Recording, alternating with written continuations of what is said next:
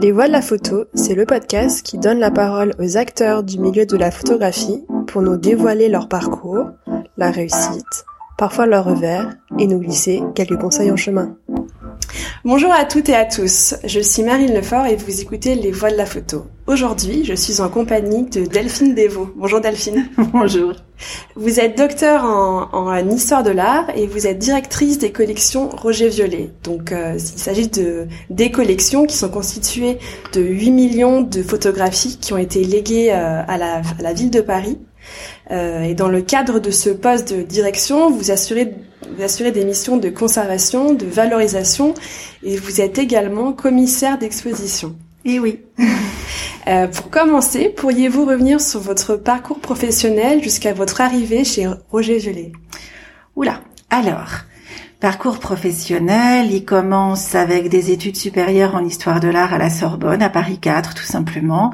J'ai effectivement fait un doctorat sous la direction à l'époque de Bruno Foucard et mon doctorat a été consacré à Mariano Fortuny Imalrazzo, donc le créateur vénitien bien connu pour ses plissés, qui était aussi photographe, qui était décorateur de théâtre, peintre, sculpteur. Donc c'était déjà multidisciplinaire et photographique. Pendant le temps de mes études, j'ai travaillé ou fait des stages, que ce soit au musée du Louvre, au musée des arts décoratifs, ou encore à l'Express, à l'agence Magnum, en mélangeant toujours la photographie, la documentation, l'histoire de l'art, puisque j'ai commencé à faire des photographies, je devais avoir 12 ans, et du labo euh, quelques années après. Et puis je suis arrivée... avait un lien avec la photographie? Pas du tout. Tout le monde s'en fichait, sauf moi. Voilà, c'était... Euh, il n'y avait pas de marmite dans laquelle tomber. C'était euh, peut-être pour s'émanciper, j'en sais rien, mais en tout cas voilà, c'était très très rapidement des procédés noirs et blancs, du labo, donc voilà, un tropisme photographique personnel. Et puis, eh ben, de stage en stage, de boulot en boulot, je me suis effectivement retrouvée à rentrer dans ce qui était à l'époque l'agence Roger Violet, euh, dans laquelle il a été évident que les fonds patrimoniaux, puisqu'ils appartenaient à la ville de Paris, j'y suis rentrée en 97, avaient une fonction, on va dire, euh, de bien public à établir, à rétablir, à installer aussi, à patrimonialiser, puisque on fonctionnait comme une agence euh, conventionnelle. Et puis bah, j'ai pas retrouvé la sortie puisque j'y suis toujours et qu'on est en 2021. Les études que vous avez fait, vous, vous, vous, vouliez être conservateur, vous vouliez être euh, alors vous saviez un petit peu tout, du tout, mais alors du tout. Euh, J'envisageais euh, vraiment pas la conservation du patrimoine, en tout cas pas en musée. Ce que j'envisageais, c'était un métier d'agence, d'agent. Euh, du coup que j'ai pu mener effectivement dans les collections Roger Violet. Par contre, l'histoire de l'art était pour moi indispensable parce que c'est un des rares domaines où on peut être comparatiste. En tout cas, au niveau de l'iconographie. C'est-à-dire, c'est, il y a que ces études-là qui vous apportent un regard euh, extrêmement vaste sur l'image au sens excessivement large de la chose. Quand vous avez commencé euh, commencé à travailler, comment était le, le, paysage de la de la photographie? Et est-ce que vous avez vu euh, des évolutions euh... Ah ben on est au-delà de l'évolution.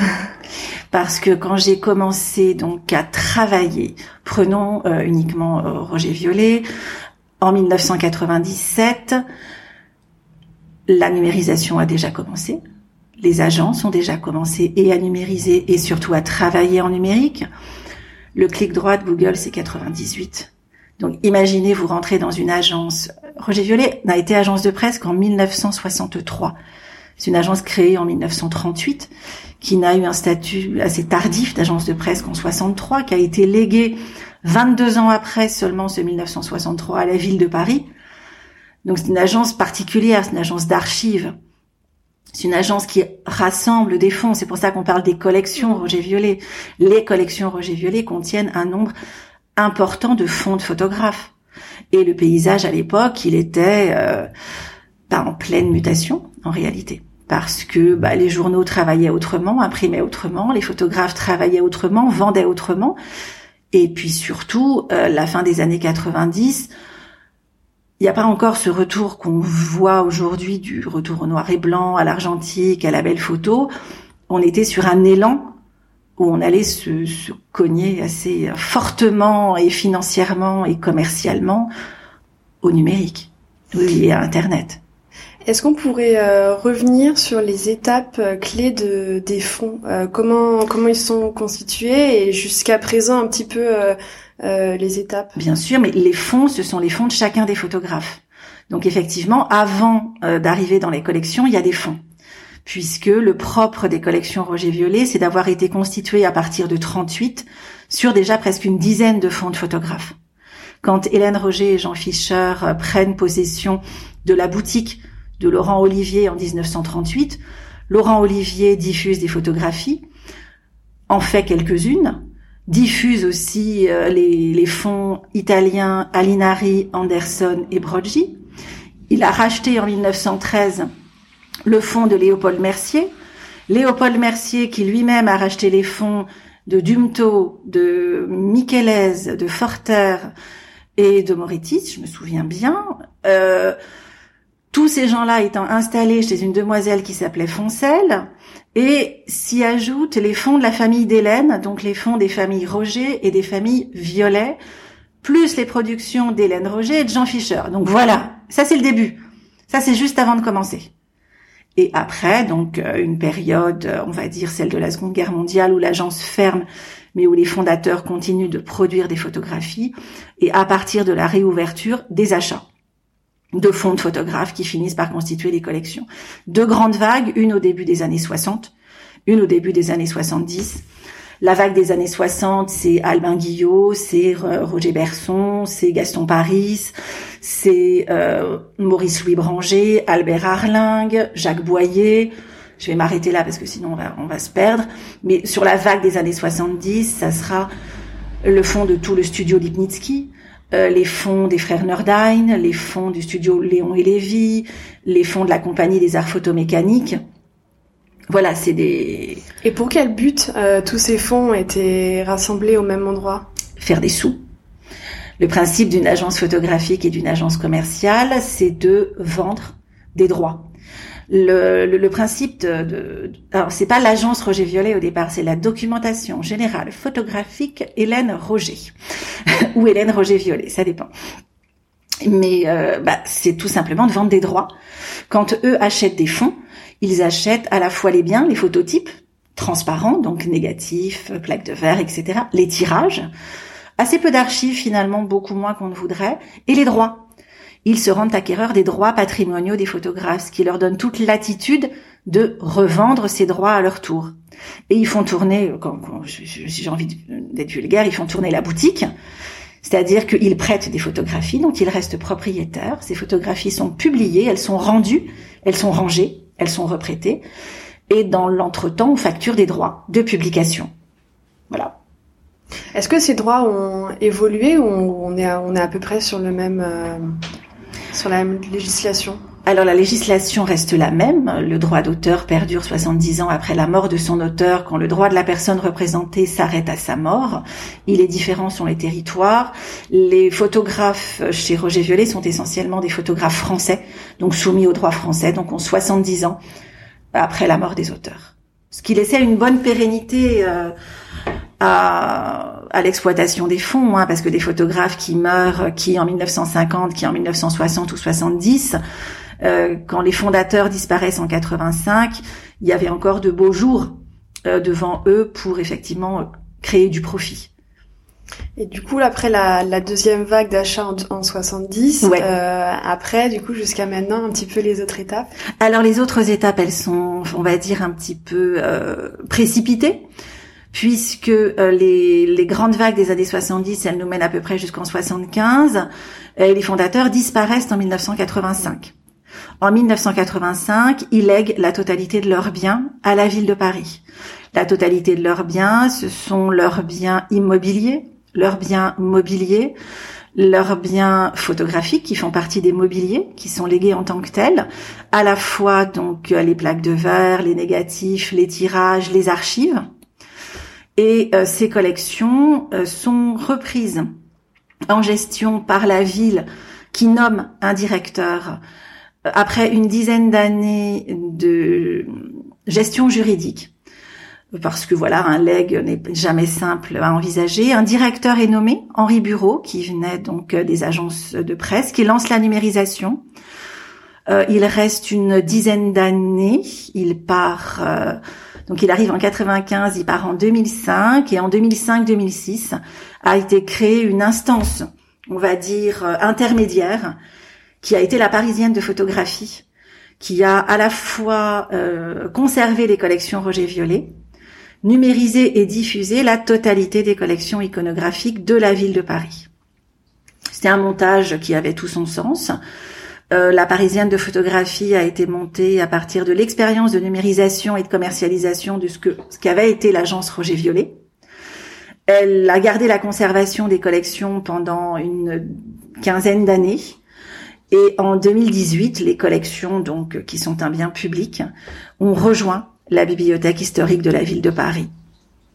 Et aujourd'hui, quel est, quel est le lien entre euh, Roger Violet, euh, les fonds et la ville de Paris? Alors, les fonds et les collections Roger Violet et la ville de Paris, c'est tout simplement une notion de propriété. La ville est le propriétaire des collections Roger Violet, comme elle est propriétaire des collections du Petit Palais, comme elle est propriétaire de celles du musée Galliera, de la bibliothèque Fornet, etc. Est-ce qu'il existe euh, des, des, entreprises similaires? Enfin, est-ce qu'il y a des fonds similaires? Est-ce que euh, est-ce que vous vous êtes inspiré? Enfin, est-ce que vous savez s'il y a eu des inspirations euh, au moment où les fonds ont été créés? Est-ce qu'il est-ce qu'il existe d'autres structures qui ressemblent? Oui, oui, oui, il en existe. Il existe à Keystone, évidemment. Il existe à KG. Ensuite, c'est constitué rue des Archives. Vous pouvez aussi comparer éventuellement avec les services euh, d'archives de l'AFP, hein, qui sont des, archives rassemblées, acquises et aussi de production. Le propre de Roger Violet, contrairement aux agences que je viens de citer, c'était de ne pas ou presque pas produire. Roger Violet, c'est un rassemblement. C'est pour ça que j'insiste sur la notion de collection et pas de fonds, parce que les fonds sont ceux des photographes.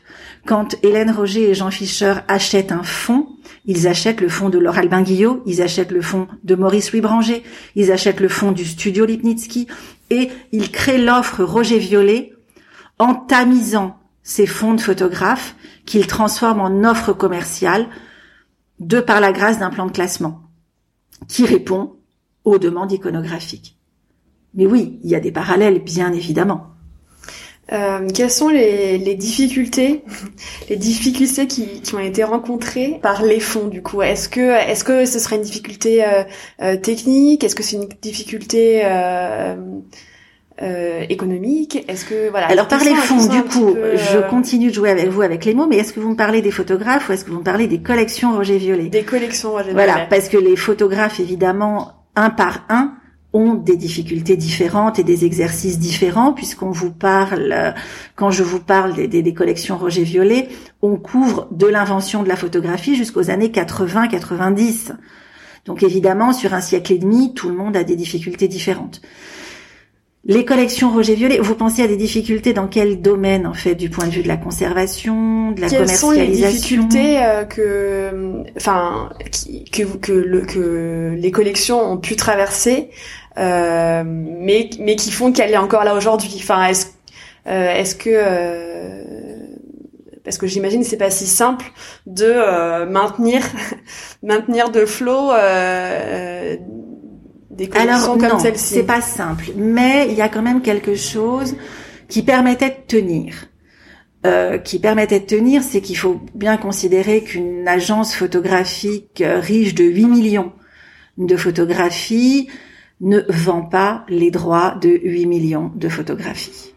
Une agence de photographie, quand elle fait son chiffre d'affaires, elle le fait sur 20 à 30 000 photographies, allez, 50 000, mais guère plus, en réalité. Donc ce sont ces quelques dizaines de milliers de photographies qui font vivre les agences de presse.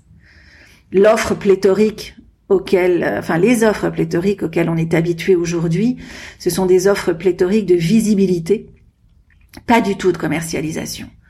Le propre de Roger Violet et ce qui les a fait tenir, je pense que c'est le plan de classement, que c'est l'accessibilité, que c'est euh, malgré un petit côté un peu revêche, euh, l'extrême professionnalisme des documentalistes, euh, voilà, qui ont constitué ces collections, qui les connaissaient comme personne, euh, qui étaient à même de répondre à n'importe quelle demande iconographique, qui étaient très forts en négociation. Une force aussi des agences dans les années 50, 60, 70, où on était en pleine argentique, où les labos tournaient, où les magazines tournaient, où la presse avait de l'argent, et où la pub travaillait beaucoup avec la presse.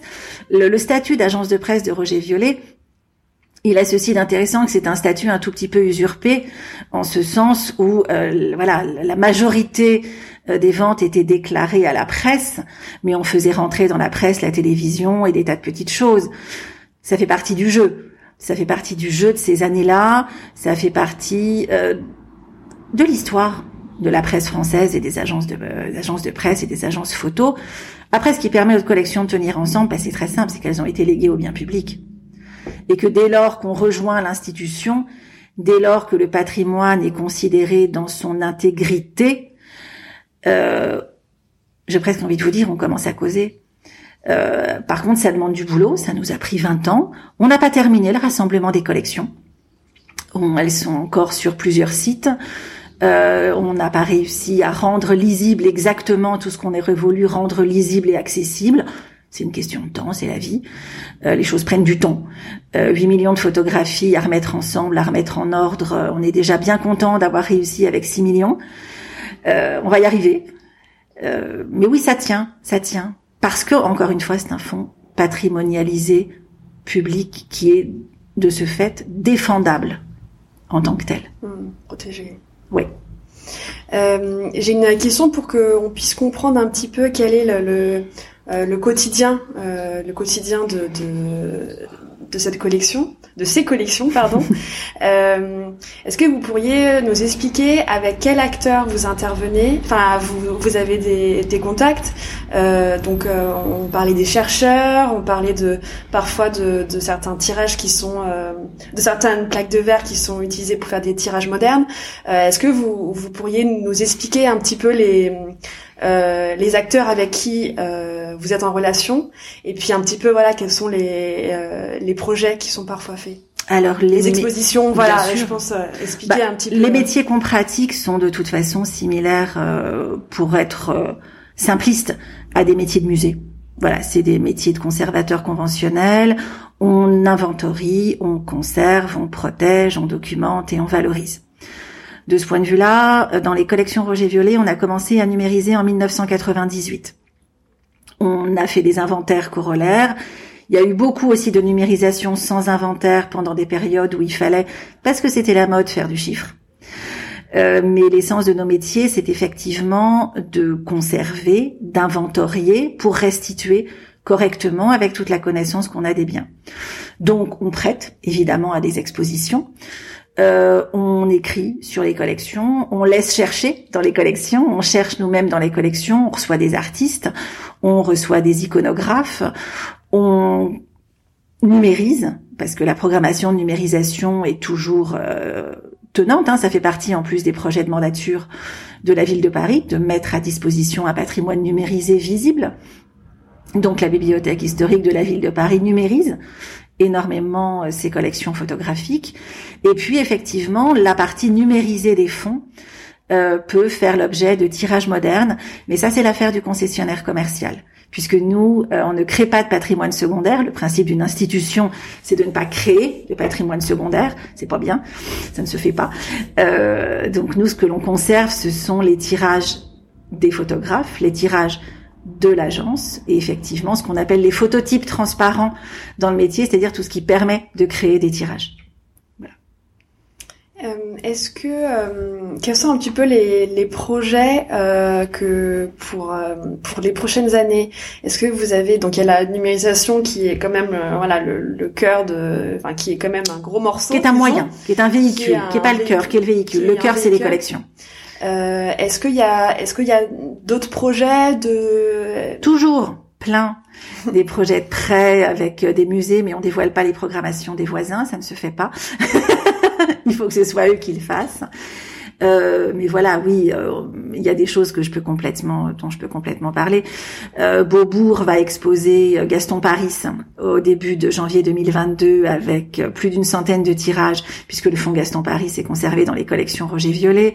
Nous prêtons des tirages aussi au musée de l'armée pour l'exposition La photographie en guerre. On va prêter des tirages au musée Carnavalet pour l'exposition Marcel Proust. Tout ça est très varié et ça vous montre un petit peu la variété en fait des exploitations, si on veut, mais de la, qui est pas de l'exploitation pour le coup, c'est de la valorisation patrimoniale, puisque ce sont des tirages qui sont prêtés, des travaux qui sont réalisés sur les collections, qui sont euh, elles sont revues de ce fait aussi par des gens qui ne sont pas ceux qui les conservent, ce qui est important. Voilà, c'est on a besoin que les biens soient vus par d'autres que nous.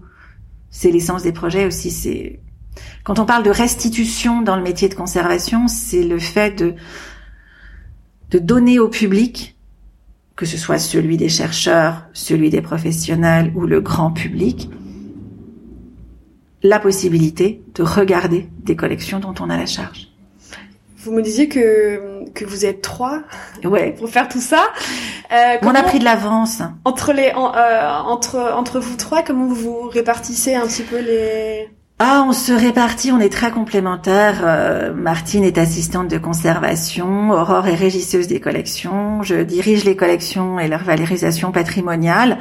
Et on gère à toutes les trois nos campagnes d'inventaire, le suivi des numérisations, l'accompagnement des prêts, l'accompagnement des chercheurs, euh, certaines campagnes de vérification, les campagnes de dépoussiérage, on en fait, euh, on en fait régulièrement quand on a des inquiétudes, euh, de reconditionnement aussi, ça nous arrive.